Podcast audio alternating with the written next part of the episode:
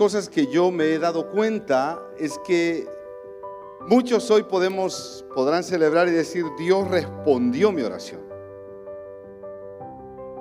Otros dirán, todavía sigo esperando, pero Dios responderá mi oración. Cualquiera que sea su realidad, al final creo que la esperanza sigue siendo la misma. Confiamos en que Dios hará la obra. Amén, iglesia. Amén. Dios hará la obra. Dios completará. Porque una de las características de Dios es que Él cumple lo que promete. Él es fiel a su palabra. Y si Él lo dijo, Él lo hará. Y por eso este canto nos habla justamente de esa convicción de que Él lo hará otra vez. Y mientras estábamos cantando esta canción, en un segmento de esta canción, la letra dice, nunca me ha fallado. Y me hizo pensar en la experiencia de mi familia, mis padres.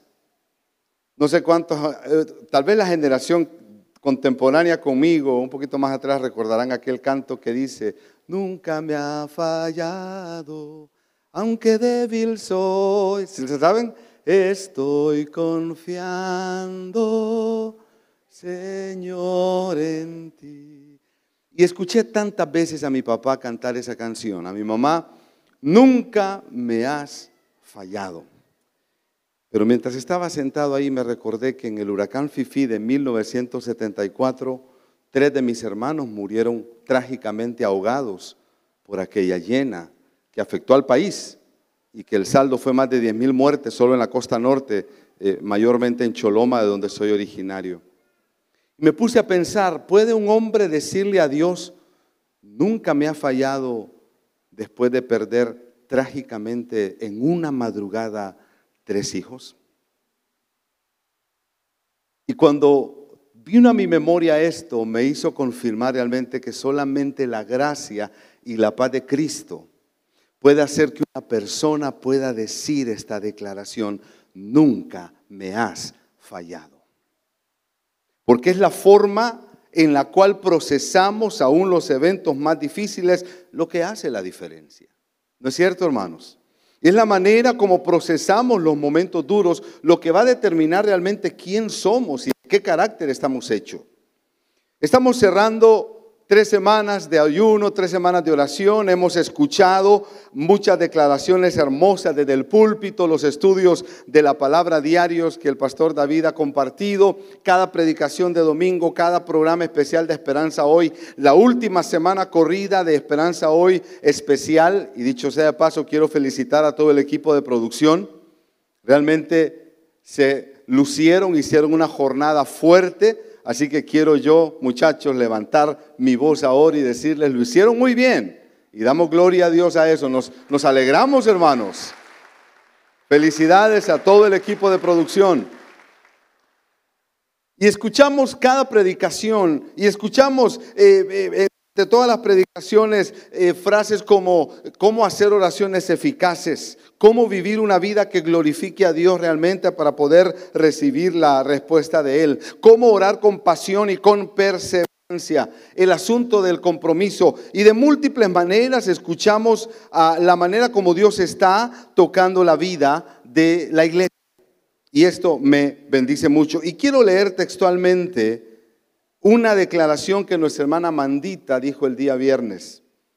No sé si Amandita está por aquí esta mañana o estuvo en el primer servicio, pero quiero citar esta palabra que Amandita dijo el día viernes y la, cito textualmente. Ella viene hablando de la oración, la perseverancia y, en, ese, en ese espíritu ella dijo lo siguiente citando el libro de Crónicas.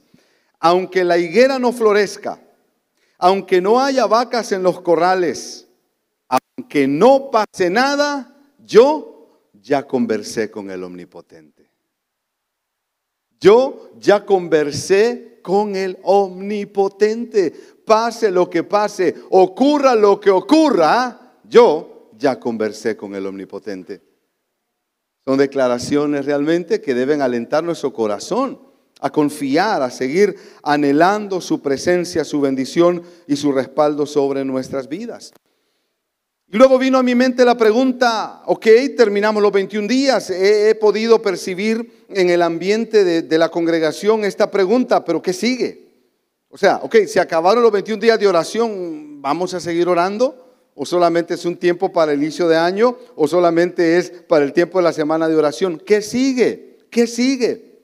Y justamente es lo que pone en mi corazón el compartirles este tema esta mañana. ¿Qué es lo que sigue, hermanos? Seguir avanzando en fe. La jornada apenas continúa. La oración no solo es un acto, es una vida. Debemos vivir una vida como que es para Dios y nuestras vidas deben estar totalmente dedicadas y concentradas en el Señor. Pero cuando hablamos de avanzar, nos vamos a encontrar frecuentemente a Dios invitándonos a caminar, porque es su carácter. El carácter de Dios es que estemos en movimiento. Dios no, no nos ha llamado a estar sentados. Dios no nos ha llamado a estar acomodados, nos ha llamado a movernos. Y la iglesia de Jesucristo está activa, está más viva que nunca, hermanos. Amén. A pesar de la situación que vivimos, a pesar de lo, lo, complicado que ha sido todo lo derivado del COVID, la iglesia sigue adelante porque está sostenida por el Señor, por el Cristo de la gloria. Es el carácter de Dios. Movámonos. Vamos hacia adelante, sigamos soñando, sigamos anhelando, sigamos haciendo planes. Y Dios nos va a respaldar. Y quiero citar cuatro ejemplos antes de, trazar el sermón, pero quiero citar cuatro ejemplos en los cuales vemos a Dios moviendo a la iglesia hacia adelante. La primera de ellas es esa palabra que fue dada a Abraham, en ese momento Abraham y su familia, en el libro del Génesis, en el capítulo 12. ¿Cuál fue la orden que Dios le dio a Abraham? Vete de tu tierra y de tu parentela. ¿A dónde? A la tierra que yo te mostraré.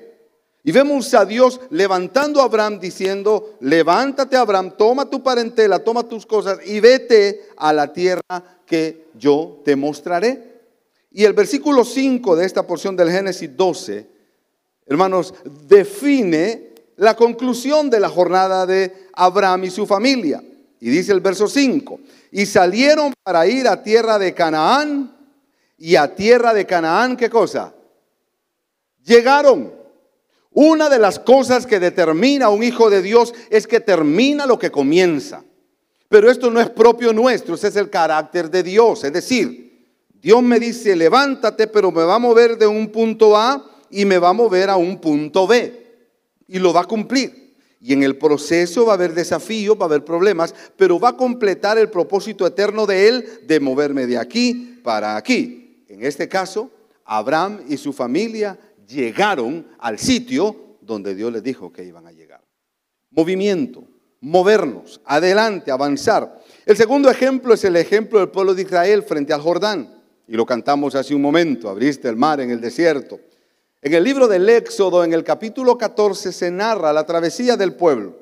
Pero quiero tomar dos versos nada más para, para reducir y resumir este asunto. El versículo 8, la última parte del verso 8 dice, pero los hijos de Israel habían salido con mano poderosa. ¿Cómo salió el pueblo de Israel, hermanos? Oiga, vea esto empiezan la tarea y la batalla fue completada. Una de las características de Dios es que no le va a mandar a hacer una misión que Él no sepa que ya está completada en Cristo. No hay improvisaciones en el plan de Dios.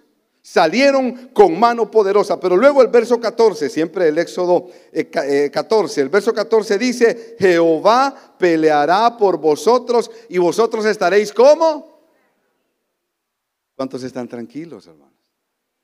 El COVID se mueve, nos duele. La situación económica, política de esta nación es compleja, pero la promesa del Padre dice que nosotros vamos a estar tranquilos. ¿Pero por qué vamos a estar tranquilos? Porque tenemos la esperanza de la gloria a Cristo a nuestro favor.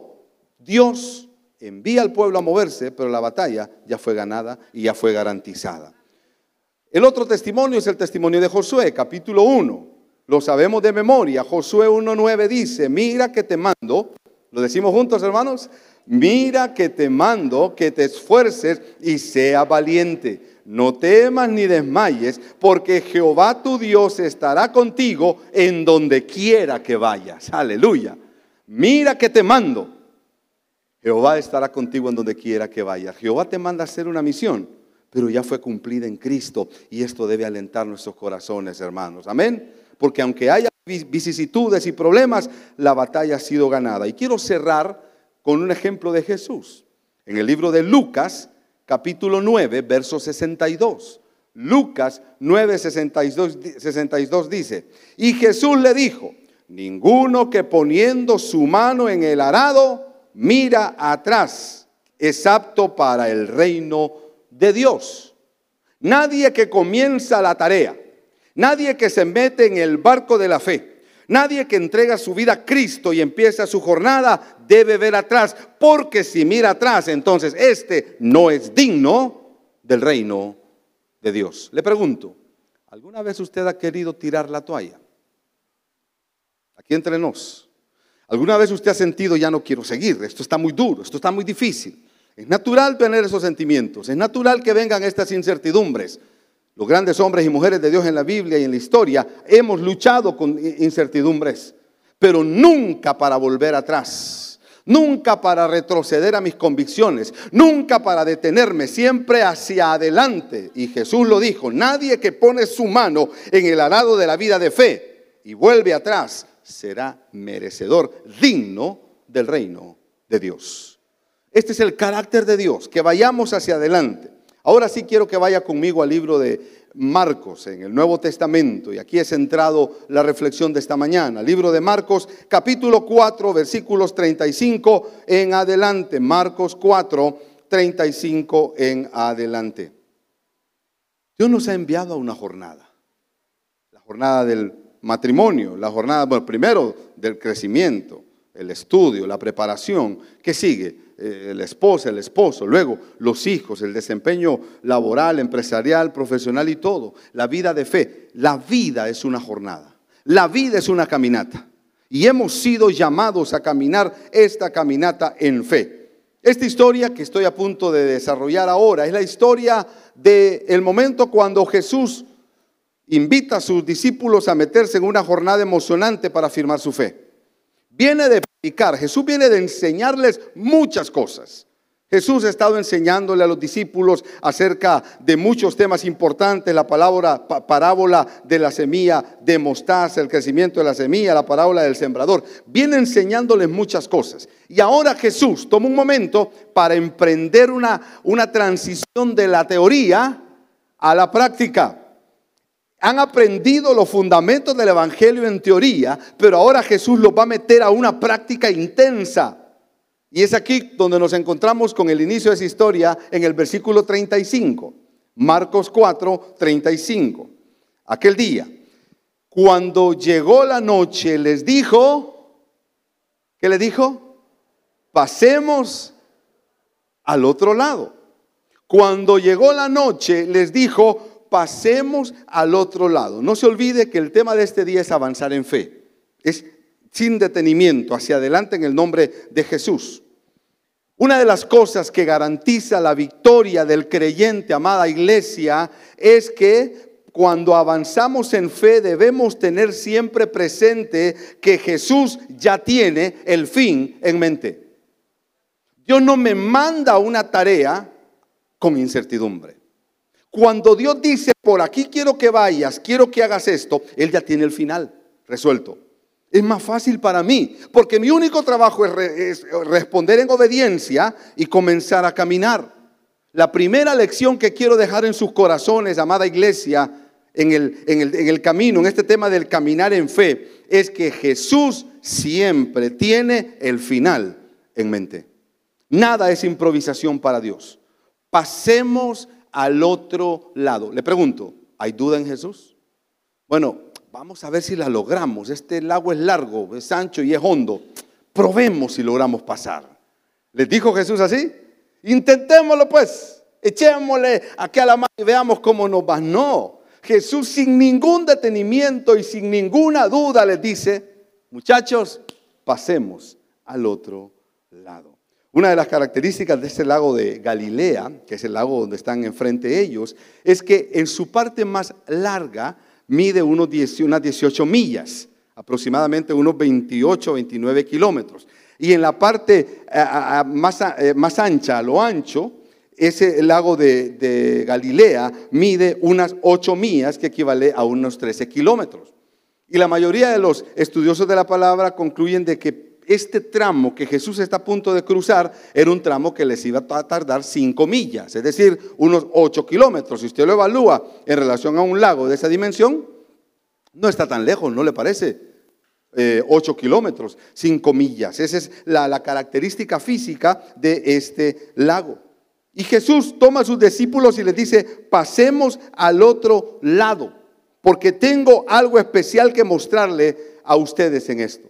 Otro elemento importante con esta declaración, pasemos al otro lado, es que Jesús se incluye. No dice, váyanse, ahí los alcanzo. Adelántense un poquito, ya llego. Jesús les dice, yo voy con ustedes, vamos, pasemos al otro lado. Y justamente, amada iglesia, ¿dónde está la garantía de la victoria de nuestra jornada de vida? Cuando Cristo está en nuestra barca. Si Cristo va en mi barca, voy a estar bien. Si saco a Dios de mi barca, voy a estar en problemas. Ahora, ¿está Cristo en su barca? ¿Está Cristo en la barca de su matrimonio? ¿Está Cristo en la barca de la crianza de los hijos? ¿Está Cristo en la barca de su empresa? ¿En la barca de sus planes profesionales? Si metemos a Cristo, vamos a tener esta certeza de que Él ya ganó la batalla por nosotros. Así que estos hombres ahora están enfrente de una gran determinación de fe. Ya su vida estaba definida por el Señor. Era un asunto de obedecer, obedecer y meterse en la barca y avanzar, porque es el Señor quien ha respaldado y quien ha prometido su respaldo. Seguimos leyendo verso 36, Marcos 4, 36. Y despidiendo a la multitud, le tomaron como estaba en la barca y había también con él otras barcas. La primera lección que estoy dejando en sus corazones es que Jesús ya tiene un fin en mente. Él no improvisa. Vamos al otro lado y si Él dijo, yo voy a llegar. Si el Señor me dijo a mí, hace negocios con fulano, y si fue Dios, yo voy a llegar. Lo triste es que haga negocios con alguien que Dios no me dijo que hiciera. Ahí me meto a problemas. Pero esta segunda lección que encontramos en el momento en el que despiden a la multitud, le toman como estaba y había más barcas, esta es una segunda lección y enseñanza que quiero dejar en sus corazones. El poder de Dios es confirmado por muchas personas. Intencionalmente debía haber más de una persona o de una barca en el contexto de lo que iba, estaba Jesús a punto de hacer. Es importante determinar que eh, Jesús era muy popular. Y la historia bíblica nos comenta que era un hombre que siempre estuvo rodeado de personas. Ahora, ¿quiénes venían a Jesús? ¿Gente resuelta? ¿Gente sin problemas? Óigame, a Jesús venían los enfermos, los leprosos, los enliados, los despreciados, los abandonados. Ese era el tipo de personas que venían a Jesús. Jesús siempre estuvo rodeado de personas, es decir, muchas personas estuvieron alrededor de él. ¿Para qué? Para que las obras de Jehová fueran testificadas por esa multitud. Y aunque en este punto la multitud a la cual Jesús le había estado enseñando ya no está, ahora se montan en la barca y comienzan mar adentro, pero había más barcas alrededor que van a presenciar lo que Dios está a punto de hacer con ellos. Quiero que retroceda una página a Marcos 3, 9 y 10. Por favor, veamos el contexto de la barca. Marcos 3, 9 y 10. Y dijo a sus discípulos que le tuviesen siempre lista la barca a causa del gentío para que no le oprimiesen, porque había sanado a muchos, de manera que por tocarle cuantos tenían plagas caían sobre él. Aquí voy a hacer un alto intencional. Miren, una de las grandes, no sé si la palabra menos grosera es vergüenza, que debemos asumir es que esta enfermedad del COVID nos ha vuelto insensibles. Ustedes recordarán el muy mal manejo que tuvimos de esta enfermedad al inicio.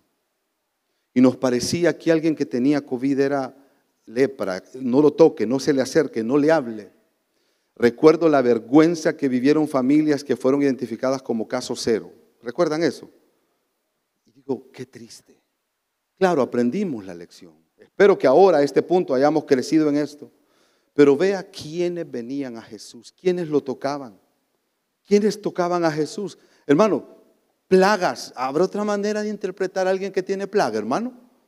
Podremos ponerle otro nombre bonito. Plaga es plaga, hermano. Plaga es pudredumbre.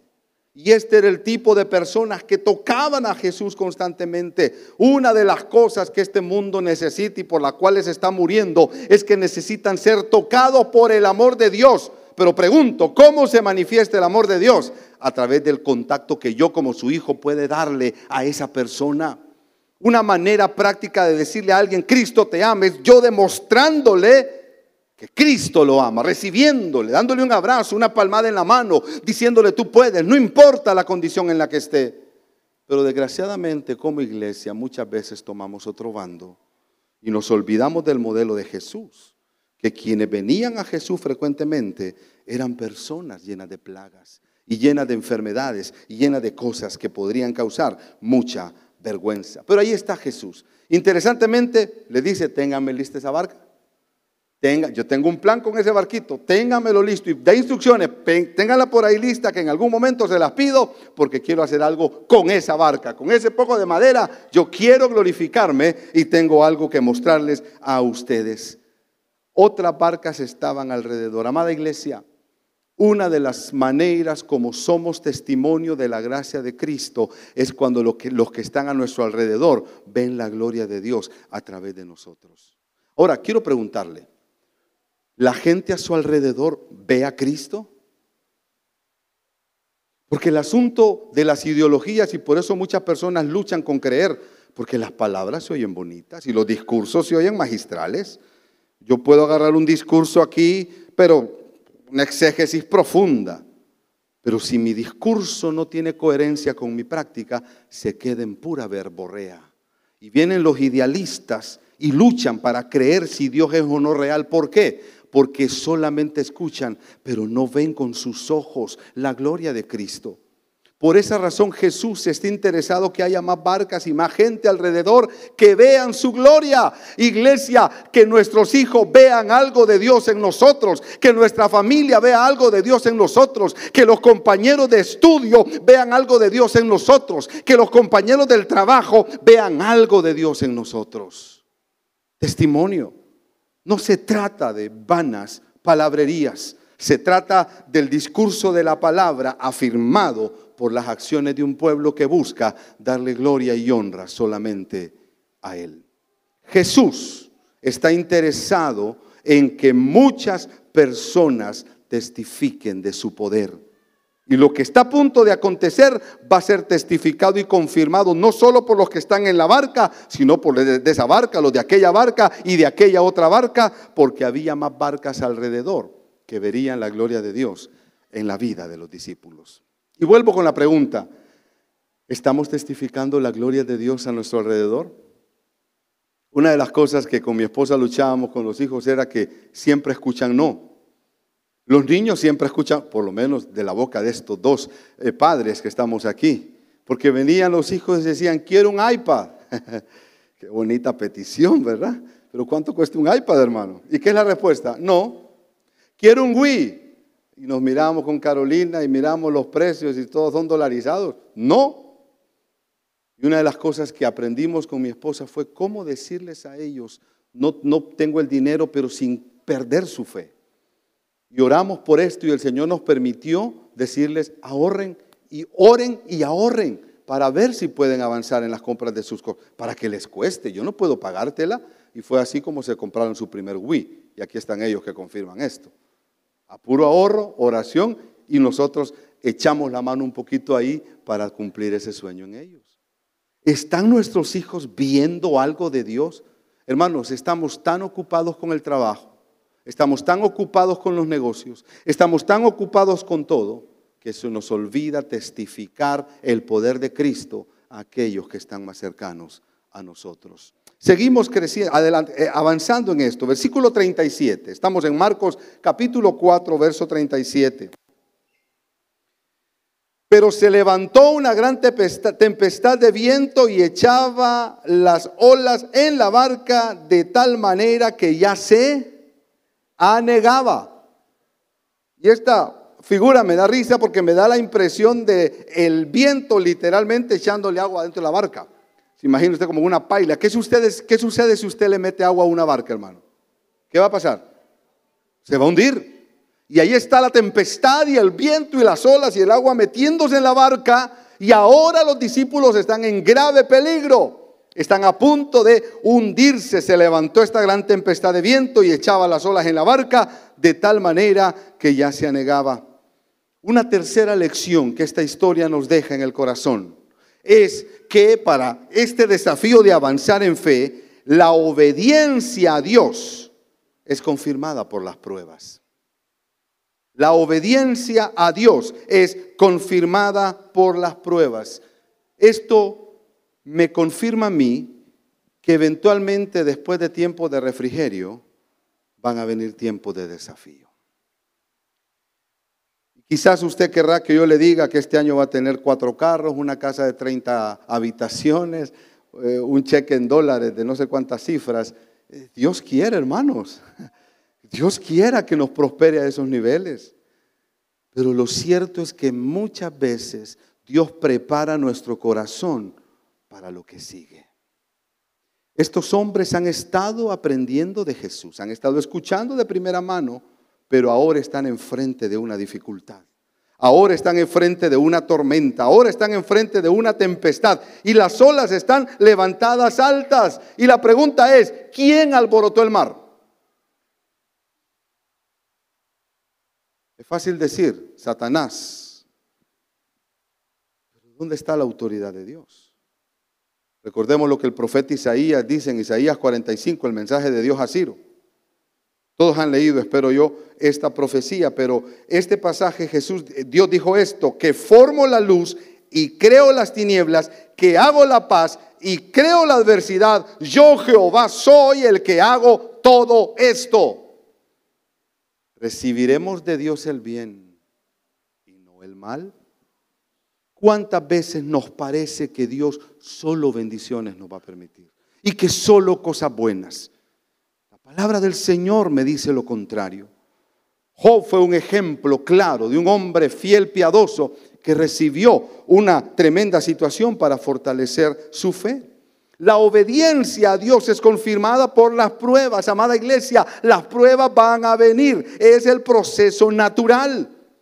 Dios levanta una tremenda tempestad en la barca para afirmar la fe de estos hombres, para afirmar sus corazones y traerlos a la obediencia. No hay momento más claro para demostrar qué tan obedientes somos como cuando estamos en problemas. Si hay momento que es fácil negar a Dios, es en los problemas. ¿No es cierto? Si hay momento que la duda puede venir a mí, es en la angustia, en la necesidad, en la enfermedad.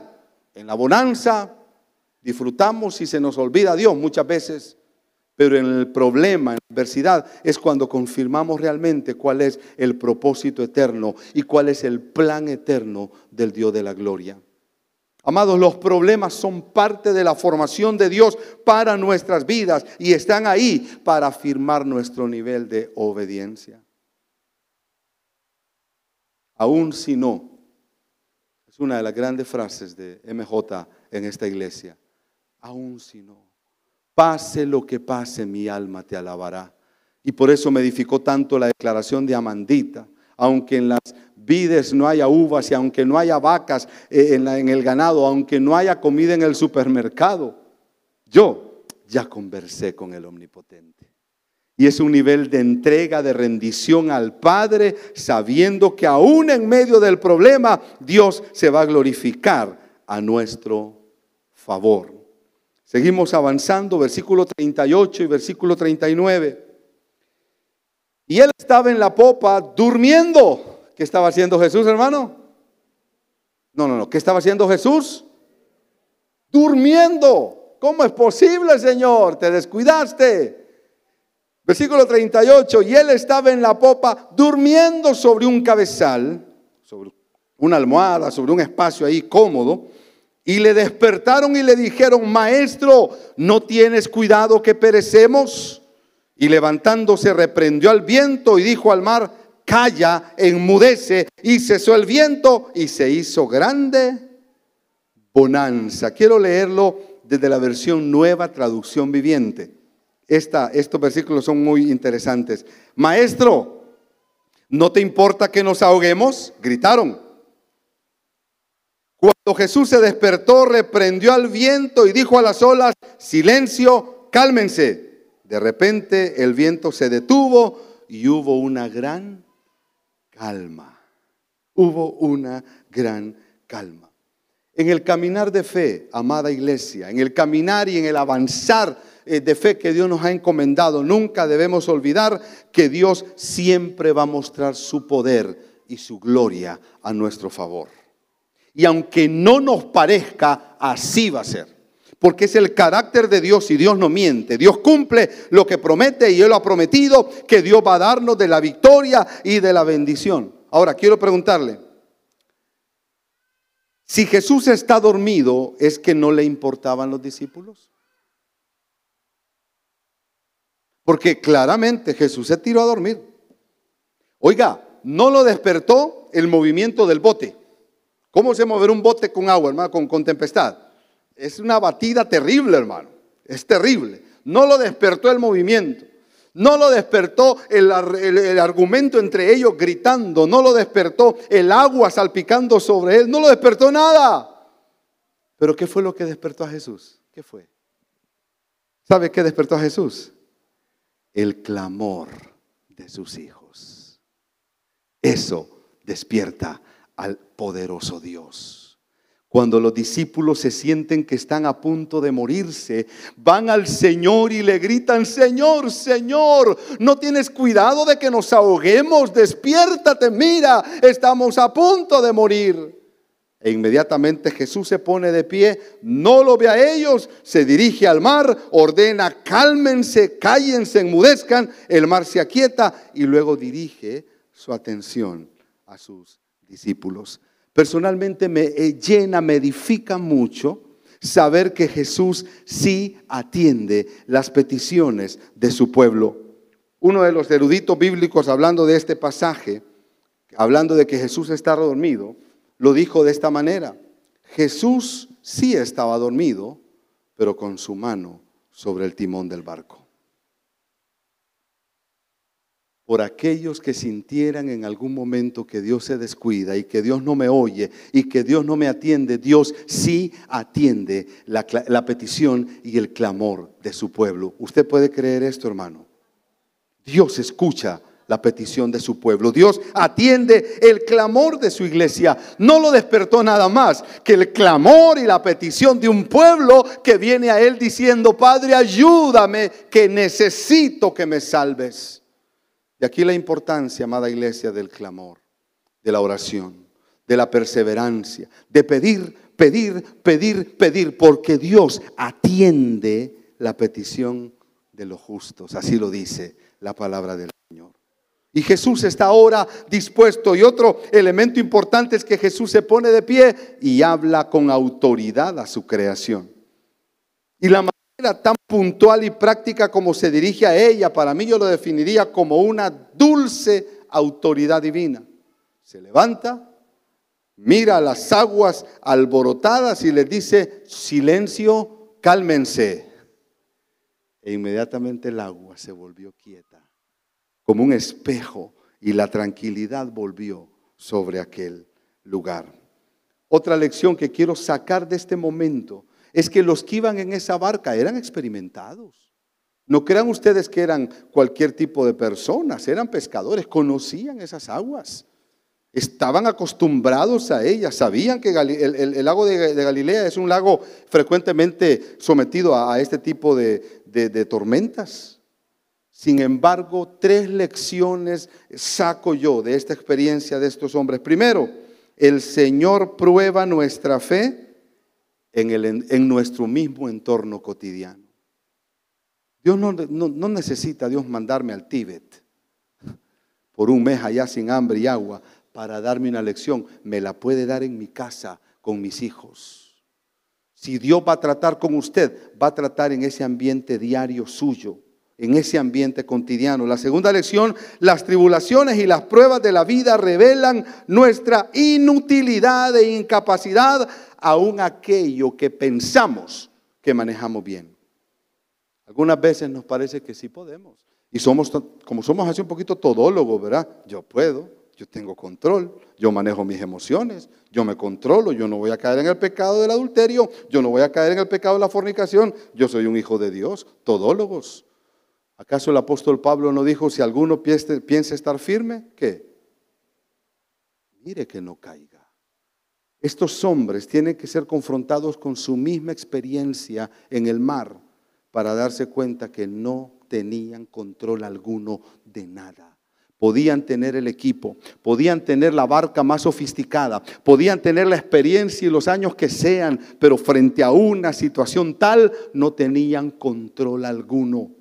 Estaban sometidos a expensas de la voluntad del Padre. Y la última lección es que estas situaciones nos quitan todo orgullo y toda prepotencia. Si hay algo que Dios va a trabajar en nosotros, es esa autosuficiencia. De tal manera que tenemos que terminar la jornada y el día diciendo, Padre, no se trata de mí, yo no puedo, ayúdame. Tener la humildad suficiente reconocer nuestra debilidad y venir al Padre y decirle, Padre, no puedo, ayúdame. Hasta este momento, iglesia, hemos visto la victoria de Cristo en una barca. ¿Qué hizo la diferencia para que estos hombres vieran la gloria del Señor? Que Cristo estaba en la barca. Si usted quiere tener éxito en su vida familiar, está Cristo en su barca. Si usted quiere tener éxito en su vida económica, está Cristo en su barca. Si usted quiere tener éxito en su vida profesional, eh, eh, de negocio, de empresa, está Cristo en sus negocios. ¿Acaso no dice la palabra que hasta para hacer asociaciones y alianzas debemos cuidarnos? ¿Qué comunión tiene la luz con las tinieblas? Cosas tan prácticas de fe. ¿Está Cristo en todas las decisiones que tomamos?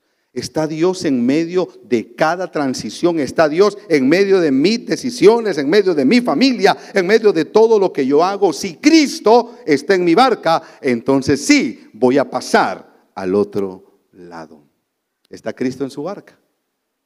Y la última lección que nos deja en esta, esta historia está en el verso 40 y el verso 41.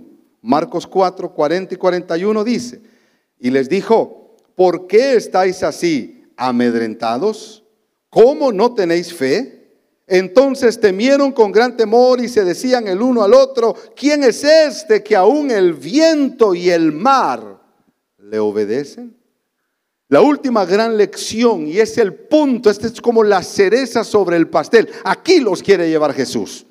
Todo lo demás es preparativo. Jesús los quiere llevar a este momento. Y la última lección que quiero dejar en sus corazones, amada iglesia, en este caminar de fe, es que la más grande lección debería ser, ¿cómo está mi fe? Una autoevaluación.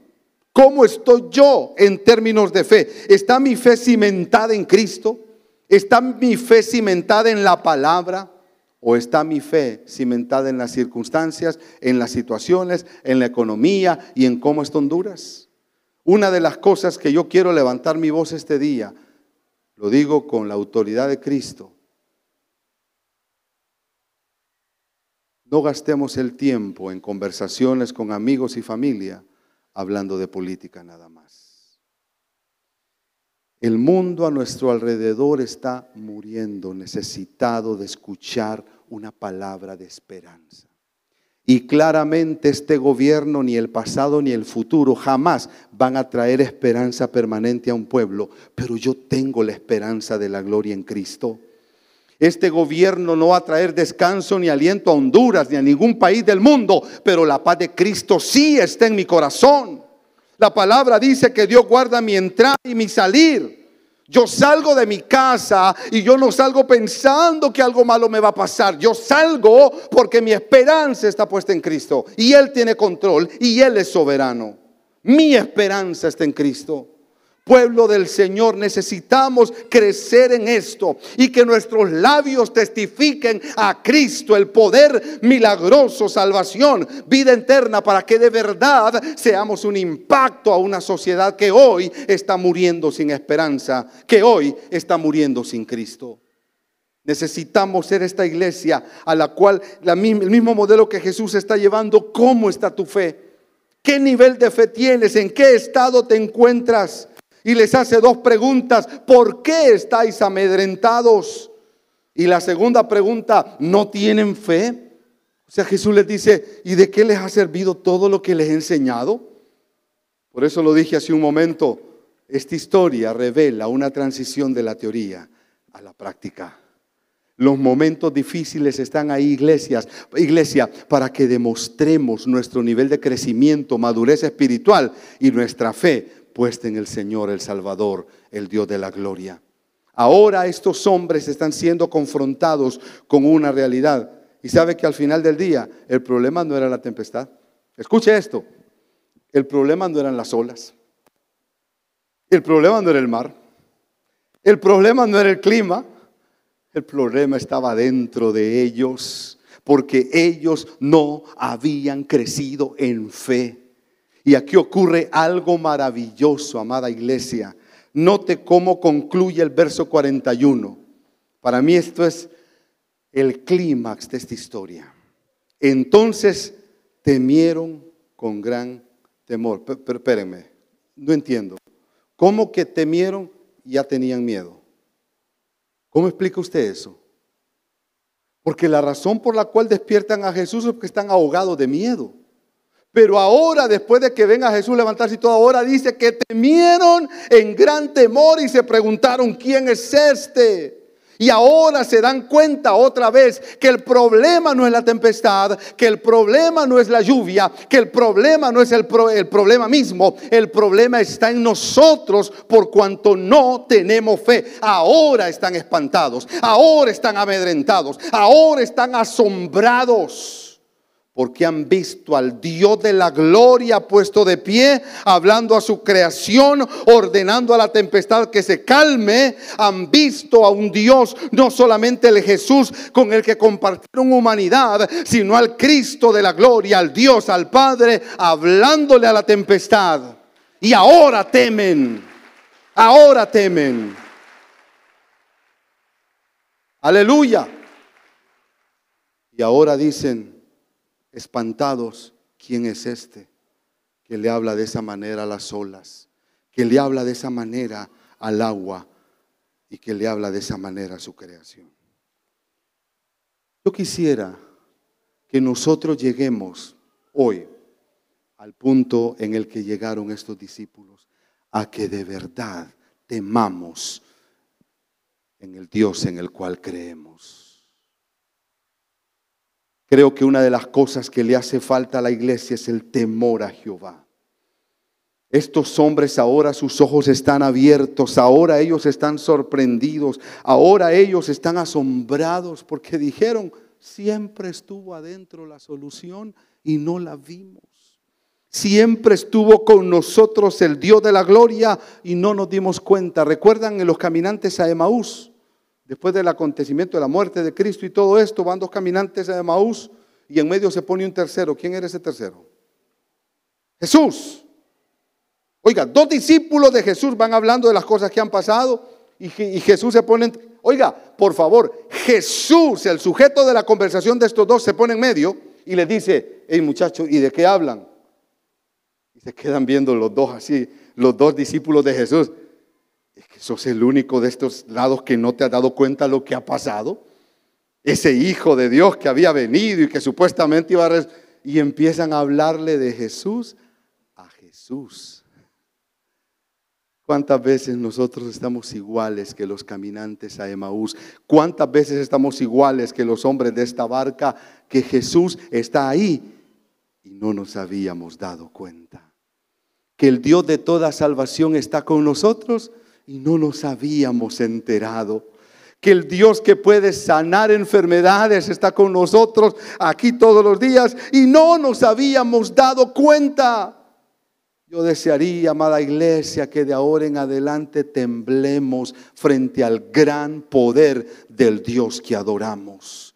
Porque el Dios de la gloria, amados hermanos, el creador del cielo, cielo y de la tierra, se humanó en Cristo para vivir entre nosotros, morir y resucitar y regalarnos la vida eterna. Pero no solo eso, también el Dios de la gloria ha prometido estar con nosotros todos los días.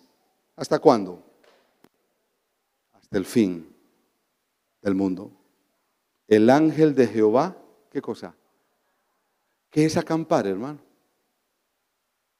Hace su morada, viene a vivir, trae sus maletas y la tienda y vive Él no tiene maleta ni tienda, ese es un sentido muy figurado, pero viene a vivir con nosotros. Y la pregunta que quiero hacerles al cierre es, ¿por qué dudamos? ¿Por qué dudamos?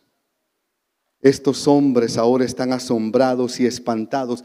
Ahora tienen más miedo. Ahora que la calma llegó, ahora que el mar está como un espejo, ahora tiemblan más porque se dan cuenta que con ellos siempre estuvo el Dios Todopoderoso. Amados, y quiero cerrar con siempre un relato de esta porción de Marcos capítulo 9. Es una historia, no la voy a leer, pero la, para, voy a parafrasear. Había un muchacho que estaba endemoniado. Y el papá le cuenta a Jesús, mira, este muchacho, búsquelo conmigo por favor, en Marcos 9, vamos a irnos al texto para hacerlo más acertados que podamos de la palabra. Y Jesús le dice, dame los detalles de, esto. Marcos 9, 21 en adelante. Marcos 9, 21 en adelante. Jesús preguntó al Padre, ¿cuánto tiempo hace que le sucede esto? Y él dijo, desde niño. Y muchas veces le echan el fuego y en el agua para matarle. Pero si puedes hacer algo, ten misericordia de nosotros y ayúdanos. Jesús le dijo, si puedes creer, al que cree, todo le es posible. E inmediatamente el padre del muchacho clamó y dijo, creo, ayuda mi incredulidad. Y se lo voy a leer en otra versión, la nueva versión internacional. ¿Cuánto tiempo hace que le pasa esto? Le preguntó Jesús al Padre. Desde que era niño, contestó. Muchas veces lo echa al fuego y al agua para matarlo si puedes hacer algo, ten compasión de nosotros y ayúdanos. ¿Cómo que si puedo? Para el que cree, todo es posible. Si creo, exclamó de inmediato el padre del muchacho, ayúdame en mi poca fe. Si hay algo que Dios no va a tolerar es desobediencia, pero sí va a procesar nuestra poca fe. Quizás usted esta mañana puede reconocer que necesita ser fortalecido en fe, que necesita crecer en fe. ¿Hay alguien esta mañana que se identifica con este Padre? Creo, Señor, pero ayuda a mi poca fe. Qué bueno que vengamos al Padre clamando, como estos hombres de la barca vinieron a despertarlo, y digamos al Señor esta mañana, Dios, yo creo que tú vas a hacer la obra, pero por favor, ayuda a mi poca fe. Yo creo que tú me vas a dar la salud, pero por favor ayuda mi poca fe. ¿Cuál es esa necesidad que usted tiene? ¿Cuál es esa petición que usted le ha puesto al Dios de la gloria? Yo quiero decirle esta mañana, Dios está con nosotros. ¿Usted cree eso, hermano? Dios está aquí. Y vamos a cantar una canción en la que vamos a declarar que Dios puede volver a hacerlo. ¿Cuántos creen que Dios puede volver a hacerlo? Si Dios levantó esa tempestad y aquietó el mar, Dios puede volver a hacerlo ahora, hermanos, porque ese es su poder y es su carácter. Por favor, quiero que adoremos al Padre. Puede ponerse de pie, por favor, y juntos cantemos esta canción a Dios. Confiamos en ti, Señor. Estamos confiando en ti, Señor. Y si hay alguien que le está costando creer, Padre, ayuda a su incredulidad.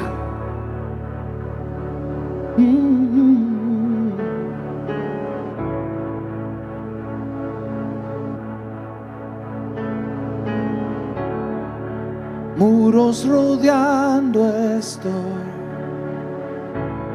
Pensé que caerían hoy. Nunca me has fallado, Dios.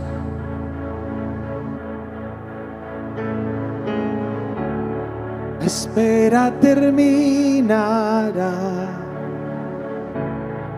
Sé que has vencido ya. Nunca me has fallado, Dios.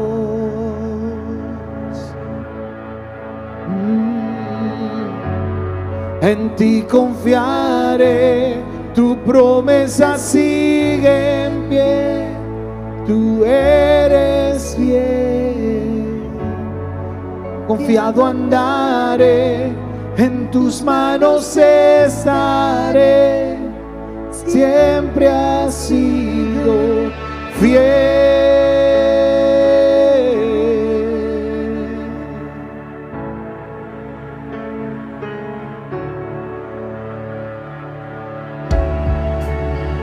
Noche acabará, tu palabra se cumplirá. Mi corazón te alabará.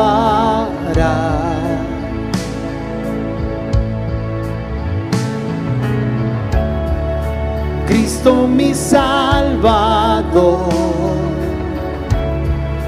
cúbreme con tu amor, mi corazón te alabará.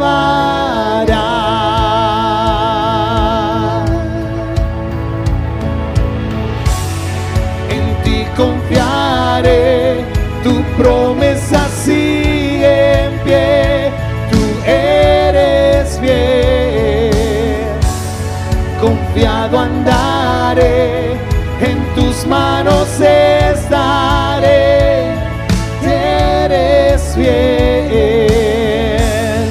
En ti confiaré, tu promesa sigue en pie, tú eres fiel. Confiado andaré, en tus manos estaré, siempre has sido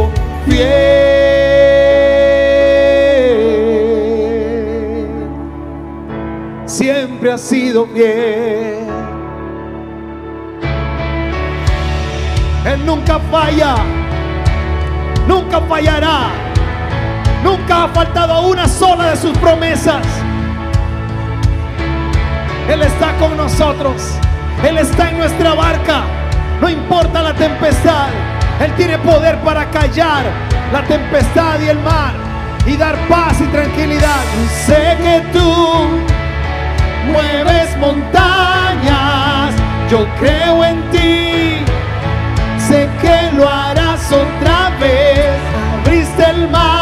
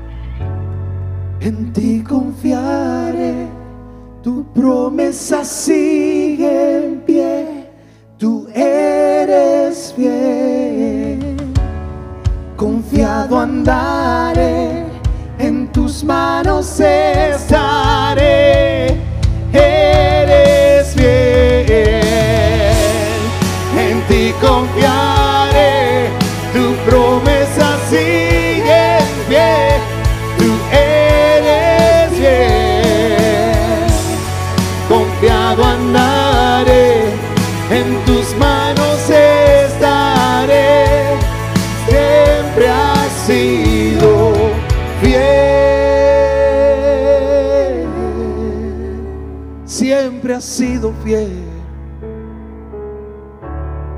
siempre has sido fiel, no cambias, te adoramos, te adoramos.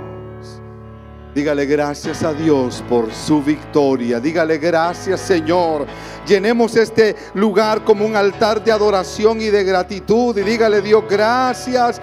Gracias Cristo. Tu pueblo levanta la voz ahora y adoramos tu nombre y celebramos. Celebramos el triunfo de Cristo. Celebramos la victoria en nuestras vidas. Celebramos la salud sobre tu pueblo. Te adoramos, te adoramos. Adore a Cristo iglesia.